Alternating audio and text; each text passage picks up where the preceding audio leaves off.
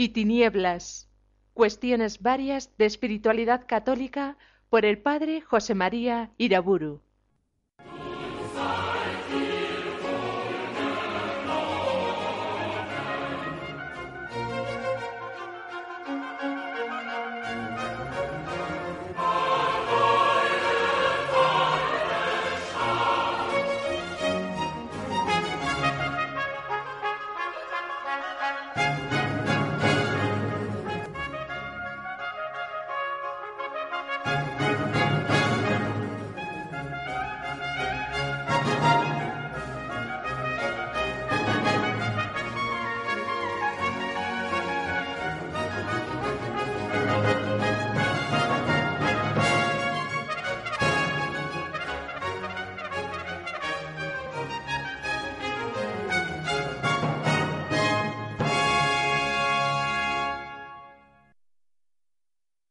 Nombre del Padre, del Hijo y del Espíritu Santo. En la anterior conferencia comenzamos a contemplar las actitudes de Cristo ante el mundo secular. Y decía cómo Cristo ve al mundo con un amor inmenso y al mismo tiempo con un horror inmenso, considerando el pecado del mundo en sus dimensiones abrumadoras. Continuando nuestra meditación, contemplemos ahora la absoluta libertad de Cristo respecto del mundo secular. Él no experimenta ninguna avidez o ansiedad, ninguna fascinación o deseo de triunfo. No hay en él ningún temor al insulto, al desprecio o al fracaso, ni tampoco hay en él una ambición de éxito y de prestigio. Jesucristo, precisamente porque es el siervo fidelísimo de Dios, es perfectamente libre del mundo secular. Por eso Él puede ver la mentira del mundo y puede decirle la verdad. Por eso Él, Jesucristo, está a salvo completamente del mundo, no está cautivo de él, y por eso puede salvar al mundo con su poder divino sobrehumano. Las normas mentales y conductuales tan estrictamente impuestas por el mundo sobre los hombres mundanos no tienen sobre Cristo poder alguno ni siquiera tienen sobre Cristo influjo alguno las normas pseudo religiosas de su tiempo, tampoco aquellas que los mismos varones justos de su tiempo tenían por más inviolables. Pongo algunos ejemplos. Jesús trata con la mujer con una libertad que resulta chocante para la misma mujer, Recordemos aquella escena con la samaritana en Juan 4, cuando ella le dice, ¿cómo tú, siendo judío, me pides de beber a mí, que soy mujer samaritana? Y también resulta chocante para los discípulos esta escena. Ellos se maravillaban de que hablase con una mujer, se entiende a solas, y más aún siendo una samaritana. Jesús también entiende el sábado y actúa sobre él de modos realmente escandalosos, lamentables, incomprensibles para la mentalidad de los rabinos y en ese momento también para cualquier judío piadoso. Jesucristo, por otra parte, profesa el celibato y la pobreza y lo exige así a los apóstoles cuando realmente el mundo civil y religioso de su tiempo ignora y desprecia los valores del celibato y de la pobreza. Otro ejemplo, y este es altamente significativo. Jesucristo, desechando reducir la salvación de Dios solamente a los judíos, predica en su Evangelio un universalismo verdaderamente católico, aunque sabe que al hacerlo suscitará las más terribles iras de los judíos. Por ejemplo, en Lucas 4, cuando por dar esa doctrina tratan en Nazaret de despeñarlo. Y dejando igualmente de lado las normas más elementales de lo que en su tiempo consideraban una actitud decente, nuestro Señor Jesucristo come y bebe con publicanos y pecadores. Lucas 5. Estos ejemplos y tantos otros que se podrían poner nos muestran la absoluta libertad de Cristo respecto al mundo secular de su tiempo. Él, con toda verdad, en Juan 16, está en situación de decir, yo he vencido al mundo. Por eso, digámoslo de paso, resulta absurdo, ridículo, afirmar que Cristo instituyó el sacerdocio solamente para varones excluyendo de él a las mujeres, condicionado por la mentalidad judía de su tiempo, por la tradición de Israel. El que se atreve a afirmar una estupidez tan grande desconoce totalmente a nuestro Señor Jesucristo. Vuelvo a afirmarlo. Cristo en su pensamiento y en su acción es absolutamente libre respecto del mundo que le rodea, también del mundo religioso. Sin embargo, no es Cristo un hombre extravagante, un hombre que se distancia del mundo vigente por orgullo, por querer llamar la atención, y no es tampoco un hombre que muestra hacia su pueblo y concretamente hacia sus tradiciones religiosas una actitud de desarraigo, de menosprecio. Todo lo contrario. Jesucristo, desde niño, así lo vemos en Lucas 2, está educado para cumplir todo lo prescrito por la ley. Y él hace las peregrinaciones obligadas a Jerusalén, muestra una gran veneración por el templo antiguo, donde enseñaba todos los días cuando estaba en la ciudad, paga el tributo del templo, y cela por su santidad expulsando de él a los comerciantes, reza los salmos, celebra la Pascua judía y en todo se manifiesta respetuoso con la ley mosaica, que él no viene a abolir, sino a perfeccionar. Mateo 5. Por otra parte, la libertad omnímoda de Cristo respecto del mundo se afirma no solamente en criterios y costumbres, sino también incluso en el ritmo temporal de sus actividades.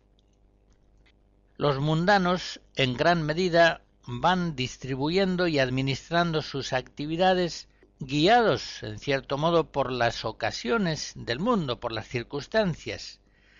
Pero Cristo actúa siempre en una referencia al Padre Celestial, que no está condicionado por el mundo, sería absurdo pensarlo, que trasciende absolutamente las vicisitudes históricas del mundo presente.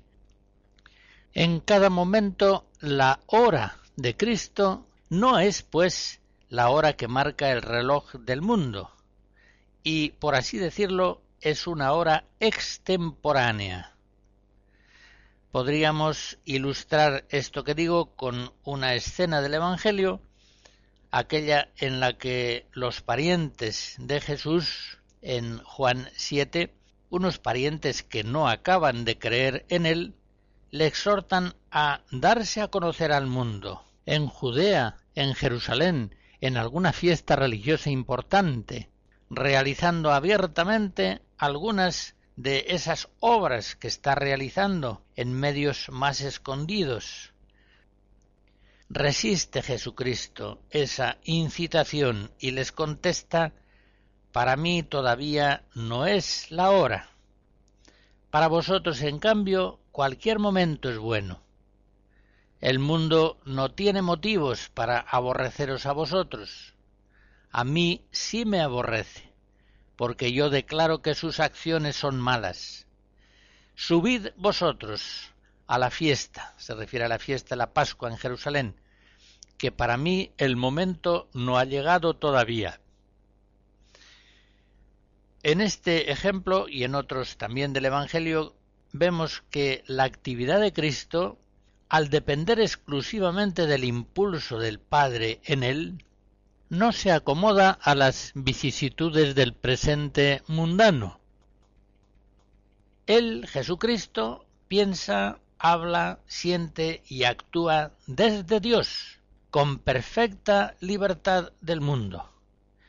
Por eso precisamente, porque no está cautivo del mundo, porque está a salvo de él, guardado en la voluntad del Padre, por eso puede Cristo salvar al mundo.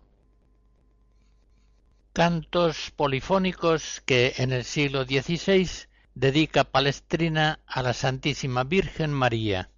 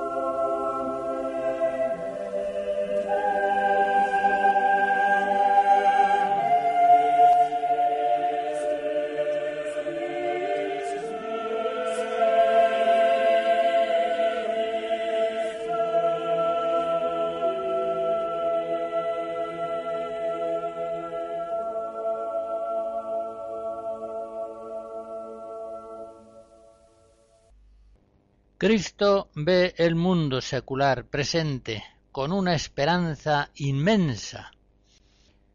Él, ya lo hemos dicho, ve el pecado del mundo con una lucidez sobrehumana y sufre mucho con ello. Pero él, Cristo, se atreve con una esperanza formidable a procurar salvar al mundo de esos males. Es todo lo contrario de lo que le sucede al propio mundo, que no ve sus pecados y cuando los ve piensa que son inevitables, que no tienen remedio. Muy por el contrario, el Salvador conoce la omnipotencia de su propia gracia, conoce la fuerza sanante de su sangre redentora, y por eso, conociendo mejor que nadie la condición malvada del siglo presente, se entrega entero de palabra y de obra a quitar el pecado del mundo. Podemos ver esta actitud de Cristo a la que me refiero con un ejemplo muy significativo, el caso de el matrimonio. Cristo comprueba que el matrimonio en su mundo, en su tiempo, está en todas partes, también en Israel, horriblemente falsificado por el divorcio, por tantos otros males. Comprueba que ha venido a hacerse el matrimonio una caricatura blasfema del plan primero del Creador. Ve también Cristo que a todos, judíos y gentiles, les parece normal que el vínculo conyugal pueda quebrarse, siempre y en todas partes ha sido así. Y sin embargo, Cristo no ve como necesarias, como inevitables, las indecibles miserias del matrimonio tal como está en su tiempo. Cristo afirma el matrimonio monógamo e indisoluble para siempre, asegurando que esa es la voluntad de Dios y que por tanto ese es para la humanidad un bien posible y debido. Él sabe bien que la verdad del matrimonio no puede ser realizada por el hombre, reducido a sus propias fuerzas naturales, heridas, disminuidas por el pecado, pero sabe bien que lo que es imposible para el hombre es posible para Dios. En un principio hasta sus mismos discípulos reciben esta doctrina con reticencia. En Mateo 19 vemos que le dicen de ser así es preferible no casarse. Pues bien, Cristo consigue él solo, con la fuerza de su verdad y de su gracia, que al paso de los siglos innumerables millones de hombres y mujeres vivan, vivan con toda paz, siendo unos fieles cristianos, vivan ese matrimonio verdadero, monógamo e indisoluble, restaurado por Él y solamente por Él. Cristo ve el mal del mundo pecador. Él se guarda libre de toda complicidad con el mundo, y lo que es más todavía, él procura con indecible audacia y eficacia el remedio de los males del mundo. Esa salvación, esa sanación, restauración del matrimonio a la que acabo de aludir, es algo maravilloso que lo ha hecho Él y está dispuesto a hacerlo con todos los otros males del mundo secular, por muy arraigados que estén en la mentalidad y en las costumbres de los hombres, por muy inevitables que parezcan. Y es que Cristo conoce al mismo tiempo la verdadera naturaleza del hombre y la verdadera omnipotencia de la gracia divina salvadora. Realmente es Cristo y sólo Él el Salvador del mundo. Bien sabe Cristo que el mundo, con todas sus ideas, costumbres e instituciones, es efímero, por tanto es cambiante y puede cambiar con la ayuda sobrehumana de Dios. Nadie como Cristo ha sentido hacia la creación visible y hacia el mundo pecador un amor tan grande y eficaz. Pero nadie como Él tampoco ha sido tan consciente de la relatividad efímera de los bienes y de los males del mundo. Todas las realidades intramundanas habrán de ser siempre tomadas o rechazadas en función de las realidades futuras escatológicas, ya que, como dice el Señor en Marcos 8, ¿de qué aprovecha el hombre ganar todo el mundo si pierde su alma? Sabe Jesús nuestro Maestro que este mundo es pasando y que pasa rápidamente. Esta sabiduría de Jesús la expresa el apóstol San Pablo en 1 Corintios 7 diciendo, Hermanos, el tiempo es corto, pasa la apariencia de este mundo. El presente es un instante infinitamente efímero, es pasando. El pasado ya pasó, no tiene existencia. El futuro aún no ha llegado, no existe todavía. El hombre tiene en sus manos solamente un presente infinitamente efímero y transitorio. Por eso el Señor, en Lucas 12, a aquel hombre mundanizado que andaba haciendo planes ambiciosos, le dice, insensato, esta misma noche te pedirán el alma. ¿Y todo lo que has acumulado para quién será? Así será el que atesora para sí, pero no es rico ante Dios. Cristo sabe que el mundo es pecador, que es efímero, que es pasando, pero sabe también que está abierto a la acción sobrenatural de la gracia salvadora de Dios por eso hemos de entenderlo bien. Cuando Cristo habla de la vanidad del mundo, de su condición efímera, en modo alguno trata de quitar valor a lo mundano, todo lo contrario. Cristo ensalza y eleva lo mundano nada menos que a la condición de medio para un fin eterno y celestial. Y es así como realza inmensamente el valor y la dignidad del presente secular. En este sentido, nadie como Cristo ha conocido el valor de las realidades temporales y nadie se ha atrevido a intentar su perfeccionamiento con una audacia tan alta. Jesucristo no se resigna a dejar este mundo en su condición miserable e indigna. No da el mundo por perdido, no lo considera irremediable, como tantos mundanos así lo consideran.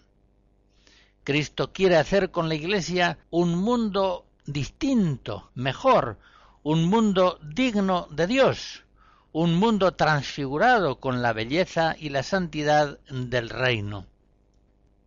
Y Él tiene medios y fuerzas sobrehumanas para conseguirlo. Para eso precisamente ha instituido a la Iglesia como sacramento universal de salvación. Y por eso precisamente el Salvador envía a los cristianos al mundo con una misión altísima, enormemente atrevida. Los envía como sal de la tierra, como luz del mundo. Mateo 7. Los envía con una misión llena de amor y de inmensa esperanza.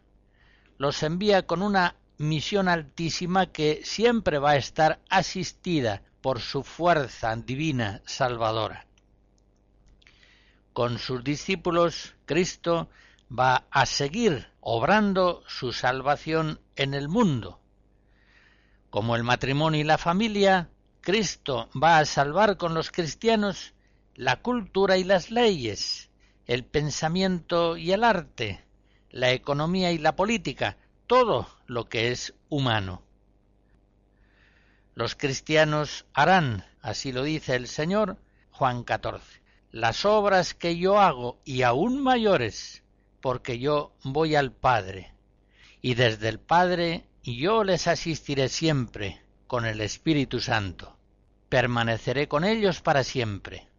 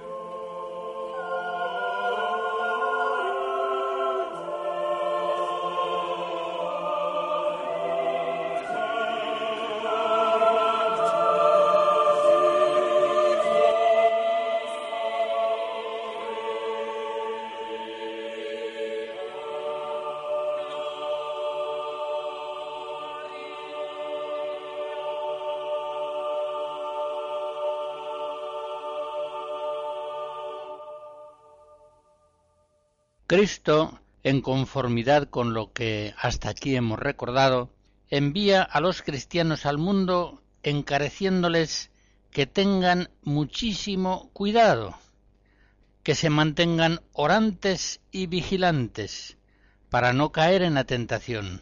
Mateo 26. Es decir, Cristo pone en alerta a sus discípulos para que no cedan ante la fascinación del mundo secular y para que no sucumban tampoco ante la persecución del mundo, que va a ser cierta. De otro modo, los cristianos no podrían dar cumplimiento a su altísima misión de evangelizar el mundo, de iluminar las tinieblas con su luz, de ser fermentos en la masa, si ellos mismos se mundanizaran, se confundieran con los mundanos. Consideremos en primer lugar la fascinación del mundo secular, que de suyo más bien se refiere a la fragilidad de la carne.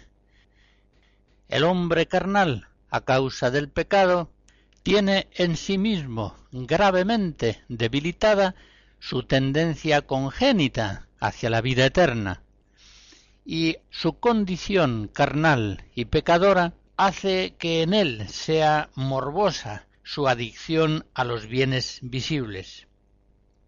Aunque también es cierto que lo secular, cuando se hace mundo pecador, enemigo, contrapuesto al reino, tiende de suyo a desviar de Dios el corazón del hombre.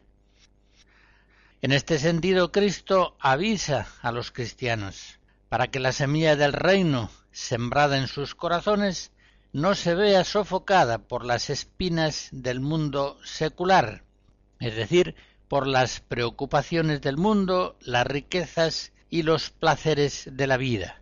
Mateo 13. Ya sabemos que en la doctrina de Cristo ni el matrimonio ni la posesión de bienes de este mundo impiden acudir a la invitación del reino. Sabemos que desde el principio de la creación matrimonio y trabajo forman por don de Dios las coordenadas fundamentales en las que se va desarrollando la vida de los hombres. Pero también sabemos que Cristo enseña, por ejemplo, en la parábola de Lucas 14, que acuden más fácilmente al convite del Señor los pobres, los pobres, tullidos, ciegos y cojos, que no se ven retenidos por aquellos bienes mundanos de los que ellos carecen, son los que terminan llenando la sala del convite. Aquí se sitúa, pues, la peligrosidad de las riquezas. Por eso dice el Señor, hay de los ricos, Lucas 6. Lo dice porque conoce que los hombres mundanos y carnales fácilmente se apegan a sus riquezas temporales y vienen a faltar así al eterno, y vienen a faltar también a ese prójimo temporal necesitado que lo tienen quizá a su misma puerta. En Lucas 16 así lo enseña Cristo en la parábola sobre el pobre Lázaro. El rico penando en el otro mundo, Habrá de recordar, cuando ya no tiene remedio, que en este mundo recibió los bienes, mientras que el pobre Lázaro en este mundo sufrió los males, pero en el otro goza para siempre. Por eso dice Jesús en Marcos 10 que difícilmente entrarán en el reino de Dios los que tienen riquezas. Para los que tienen riquezas, efectivamente es difícil, pero es imposible para aquellos que en ellas ponen su corazón, ya que, como dice Jesús en Mateo 6, no es posible servir a Dios y a las riquezas. En primer lugar, pues, como hemos visto, la peligrosidad del mundo radica en la posible fascinación que ejerce sobre el corazón de los hombres carnales pero en segundo lugar, la peligrosidad del mundo viene de que persigue a los discípulos de Cristo.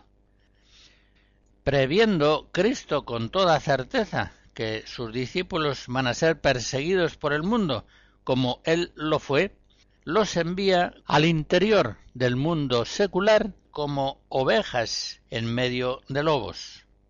Por tanto, sed prudentes como serpientes y sencillos como palomas.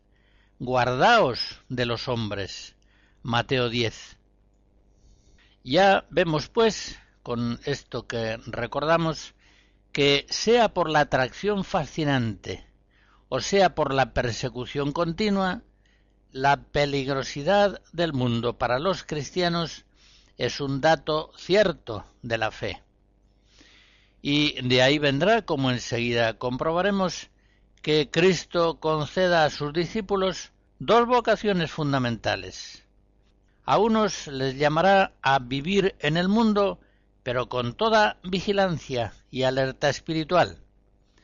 Y en segundo lugar, a otros los llamará a dejar el mundo, con una ruptura más o menos marcada respecto a las formas de vida secular. Unos y otros, en formas diversas, están llamados a transformar y a salvar el mundo con el poder de la gracia de Cristo.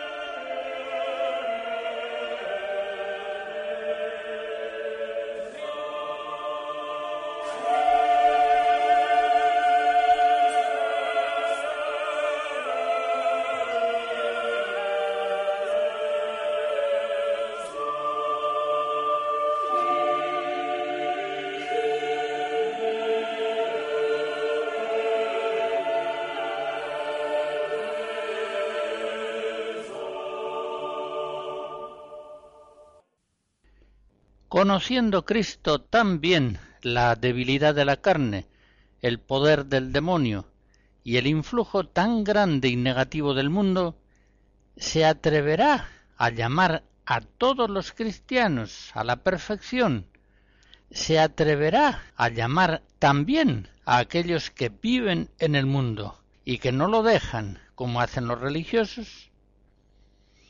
Efectivamente, Cristo llama a todos los cristianos a la perfección evangélica, es decir, a la santidad. Él vuelve a proponer el antiguo mandato que leemos en Levítico 11 y en otros lugares del Antiguo Testamento. Sed santos porque yo soy santo. Cristo dice efectivamente a todos, sed perfectos como vuestro Padre Celestial es perfecto. Mateo 5. Y la palabra de Cristo es eficaz. Es una palabra que hace posible lo que manda. Aquello que el Señor dice por su palabra es anuncio de lo que Él quiere y puede obrar en los hombres por su gracia. Por tanto, si Él dice a todos, sed perfectos, es que Él puede hacer que lo sean todos aquellos que se abran a su gracia. En su predicación evangélica, Cristo llama a todos los hombres a la perfección, a todos les llama a que mueran plenamente al hombre carnal, a todos les invita y les apremia a que renazcan por obra del Espíritu Santo totalmente al hombre nuevo. Fijémonos siempre al leer los Evangelios que las más altas exhortaciones ascéticas de Cristo van dirigidas muchas veces a todos los oyentes, no a un grupo selecto de ascetas. Por ejemplo, en Lucas 9, Cristo decía a todos, el que quiere venir detrás de mí, niéguese a sí mismo, tome su cruz cada día y sígame porque quien quiere salvar su vida la perderá, y quien perdiere su vida por mi causa la salvará. Todos, pues, somos llamados a una abnegación total. En Lucas 14 nos dice el Señor, cualquiera de vosotros que no renuncie a todos sus bienes, no puede ser mi discípulo. Y la misma formulación de los dos primeros mandamientos de la ley de Dios, amar al Señor con todo el corazón, amar al prójimo como a nosotros mismos, está expresando esa vocación universal de los cristianos a la santidad. Esos dos mandamientos principales grandiosos nos están diciendo claramente que todos los cristianos somos eficazmente llamados por Cristo a esa totalidad de un amor perfecto que sea realmente imagen del amor divino, participación real en el amor trinitario. En la carta a los Hebreos, en el capítulo primero, se nos dice que el Padre Celestial introdujo a su primogénito en el mundo. Y Jesucristo, orando por sus discípulos, le dice al Padre, en Juan 17, No te pido que los saques del mundo, sino que los guardes del malo. Ellos no son del mundo, como yo no soy del mundo. Y como tú me enviaste al mundo, así yo los envío a ellos. Por tanto, aquellos cristianos que no han dejado el mundo están en él porque a él han sido enviados por Cristo. ¿Cómo no verán, pues, su estado de vida secular como un camino de perfección? Pero para entender bien cómo Cristo concibe la santidad de los cristianos que se mantienen en el mundo, conviene recordar algunos rasgos importantes de su doctrina sobre la perfección. En primer lugar, Cristo enseña que la perfección cristiana es ante todo interior. El reino de Dios está dentro de vosotros. Lucas 17. Es pues algo fundamentalmente interior, que puede consiguientemente vivirse dentro o fuera del mundo secular. La santidad, la perfección evangélica en la doctrina de Cristo no está tanto en abstenerse de comidas y bebidas, en separarse de publicanos y pecadores, está en vivir de la fe y la caridad bajo el impulso del Espíritu Santo. Así, por ejemplo, cuando los judíos le preguntan a Jesús ¿Qué haremos para hacer obras de Dios? Él respondió, La obra de Dios es que creáis en aquel que Él ha enviado. Juan 6. Esa es la obra que Dios más quiere de nosotros, que creamos en su Hijo Jesucristo, enviado por Él como Salvador del mundo. Y con la fe, la obra de Dios es amar con todo el corazón al Señor y al prójimo, pero ya se entiende que, con la ayuda del Espíritu Santo, todo eso es fundamentalmente interior. La obra de Dios es creer en Jesucristo y amar a Dios y al prójimo con todo el corazón. Y todo ello puede realizarse en cualquier estado de vida honesto. Recordemos también una segunda enseñanza fundamental de Jesucristo es posible tener bienes de este mundo como si no se tuvieran. Si el mundo es tan peligroso para el espíritu como Cristo dice, podríamos dudar cómo podrán los cristianos mantenerse en el mundo viviendo según el espíritu divino. Esto sin duda es humanamente imposible, pero Cristo lo hace admirablemente posible por su espíritu. Lo que es imposible a los hombres es posible para Dios.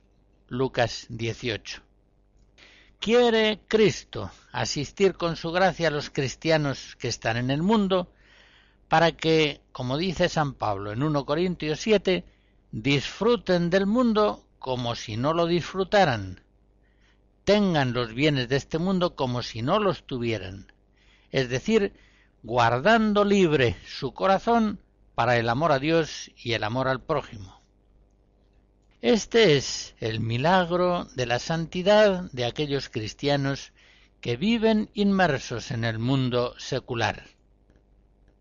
Ahora bien, a las dos enseñanzas anteriores hemos de añadir una tercera doctrina de Jesucristo sobre la austeridad y la renuncia. Es posible, en efecto, tener como si no se tuviera, pero este milagro de la gracia se realiza siguiendo las enseñanzas de Cristo, según las cuales los cristianos evitan con todo empeño un consumo excesivo del mundo, una avidez ilimitada de sus posesiones, diversiones y placeres, y huyen al mismo tiempo de toda ocasión próxima, innecesaria de pecado. Los cristianos, siempre que sea preciso, han de estar dispuestos a renunciar a las añadiduras que sean, con tal de buscar en primer lugar siempre el reino de Dios y su santidad, procurando y estimando todo lo demás como añadiduras. Y esto han de hacerlo así aunque suponga a veces pérdidas económicas, profesionales, afectivas o del orden que sea. Es decir, cualquier renuncia a valores seculares del mundo, eventualmente exigida por la adquisición de la vida eterna, han de hacerla los cristianos sin vacilar un momento, pues ellos saben por la fe que vale más entrar en el cielo tuerto, manco o cojo que ir enteros al infierno. Mateo 5. Pero hay que reconocer que este camino grandioso, secular hacia la perfección evangélica está completamente cerrado para aquellos que se escandalizan de la cruz de Cristo. San Pablo en Filipenses 3 dice, hay muchos que se portan como enemigos de la cruz de Cristo. Su fin es la perdición, su Dios es el vientre, y su gloria está en aquello que los cubre de vergüenza, y no aprecian sino las cosas de la tierra. Fíjense en esta última frase, los mundanos solamente aprecian las cosas de la tierra, los bienes efímeros del mundo presente, pero desprecian la esperanza de los bienes celestiales. Por eso se pierden en los caminos de este mundo y se mundanizan dejando de ser cristianos. Para ellos la perfección es desde luego imposible en el mundo, pero no por estar inmersos en el mundo, sino por hacerse amigos del pecado del mundo, convirtiéndose por tanto en enemigos de Cristo. Ya lo dice claramente el apóstol Santiago en el capítulo cuarto de su carta. Adúlteros, ¿No sabéis que la amistad del mundo es enemiga de Dios? Quien pretende ser amigo del mundo se hace enemigo de Dios.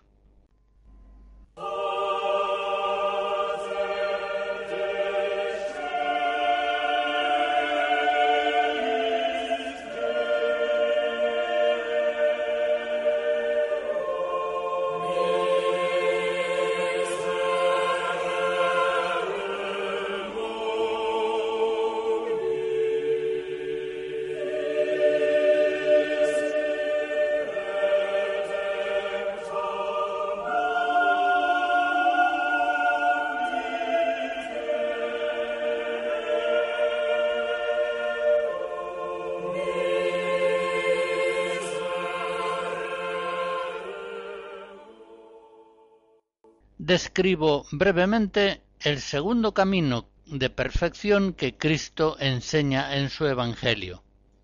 Me refiero a la vocación de los religiosos, de los sacerdotes, de todos aquellos que, de uno u otro modo, dejan el mundo para seguir a Cristo. La santidad, ciertamente, es en primer lugar gracia de Cristo, y por tanto, sólo secundariamente podrá influir en la perfección evangélica la circunstancia de vida del cristiano, pues ya sabemos que en cualquier estado de vida honesto puede crecer hasta la plenitud de la gracia. Ahora bien, la gracia de Cristo quiere obrar en el hombre, suscitando en él una cooperación libre. Y esta cooperación, según enseña el mismo Cristo, se produce más fácilmente y con más seguridad en aquellos que, por la gracia de Dios, o bien se ven involuntariamente marginados del mundo por su pobreza, o bien renuncian al mundo por propia iniciativa, secundando la llamada divina y apartándose de todo el cúmulo de los condicionamientos mundanos negativos. Recordemos, pues, en primer lugar a aquellos que son marginados del mundo. Bienaventurados los pobres, dice Cristo, Lucas 6. Enseña el Maestro que a los pobres y pequeños se revela el Evangelio Salvador con especial claridad. Mateo 11, Lucas 10. Y que Él, Jesucristo, ha venido ante todo para evangelizar a los pobres. Lucas 4. Esos pobres que, privados del mundo por su pobreza, acuden más fácilmente al convite evangélico del reino. Lucas 14. Pero, en segundo lugar, miremos enseguida a aquellos cristianos que han recibido de Dios la gracia especial de renunciar al mundo. Y escuchemos la palabra de Cristo en Mateo 19. Si quieres ser perfecto, déjalo todo y sígueme. Como vemos en esas palabras y en otras semejantes, Cristo enseña que por la renuncia a los bienes materiales del mundo se alcanza un estado de vida más favorable para la perfección espiritual. La santidad sin duda sigue siendo gracia siempre. Ahora bien, vemos en el Evangelio que Él da a algunos la gracia de dejarlo todo para seguirle más libre y perfectamente. Mateo 19. Esa situación especialmente idónea para vivir el Evangelio, ese es el don que Cristo da, por ejemplo, a sus íntimos amigos, los apóstoles, los cuales, para seguirle más de cerca, más libremente, dejan todo lo que tenían, o todo aquello que hubieran podido tener casa, mujer, hermanos, padres o hijos. Lucas 18. Por tanto, en la enseñanza del Evangelio, dejar el mundo por llamada de Cristo, por don de Cristo, constituye una situación especialmente favorable para alcanzar la perfección de la caridad, esto es la santidad. Esa es la situación de quienes han recibido la mejor parte y nadie debe perturbarles. Y si alguno lo intenta, el Señor le va a decir, Lucas 10, Marta, Marta, tú te inquietas y te turbas por muchas cosas, pero pocas son necesarias, o más bien una sola. María ha elegido la mejor parte, que no le será arrebatada.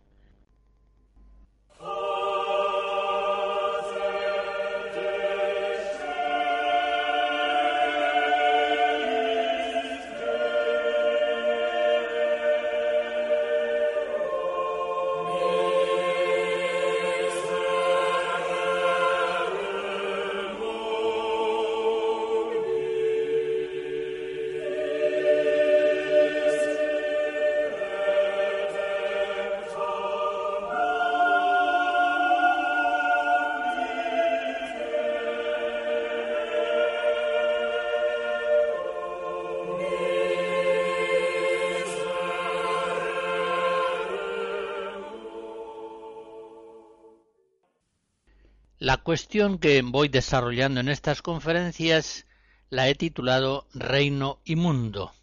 Y ese título, lo mismo que el título de nuestro programa, Luz y Tinieblas, está expresando que, en referencia a Cristo, se establecen necesariamente en la historia de los hombres dos ámbitos espirituales contrapuestos el del reino, que está sujeto a la luz, a la verdad, a la gracia de Dios, y el del mundo, que se cierra a esa luz, a esa verdad, a esa gracia.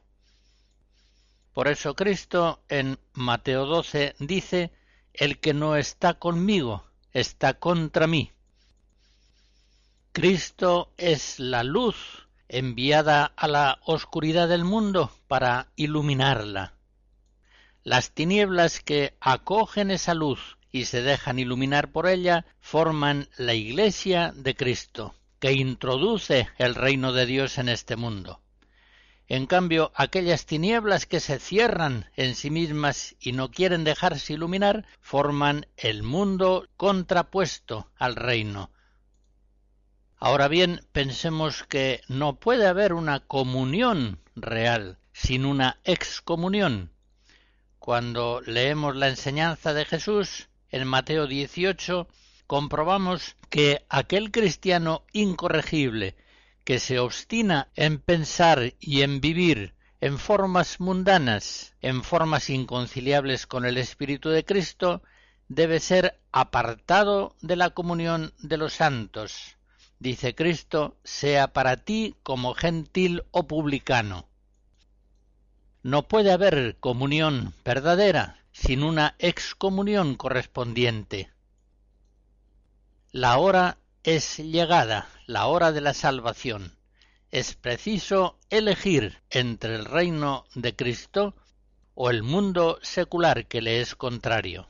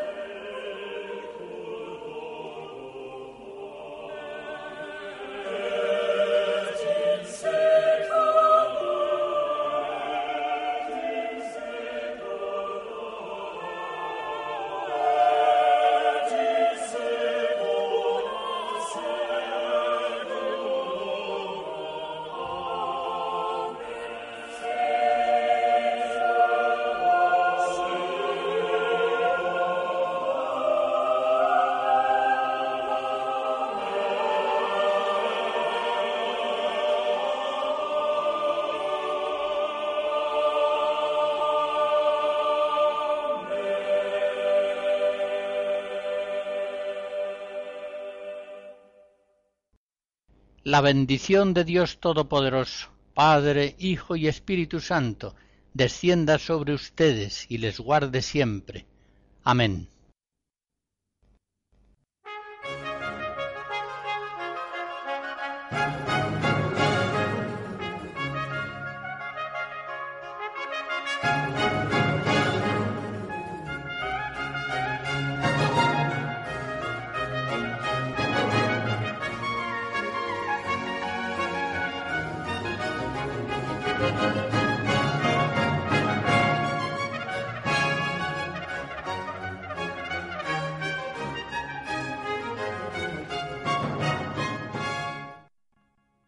Hemos escuchado Luz y Tinieblas, cuestiones varias de espiritualidad católica por el padre José María Iraburu.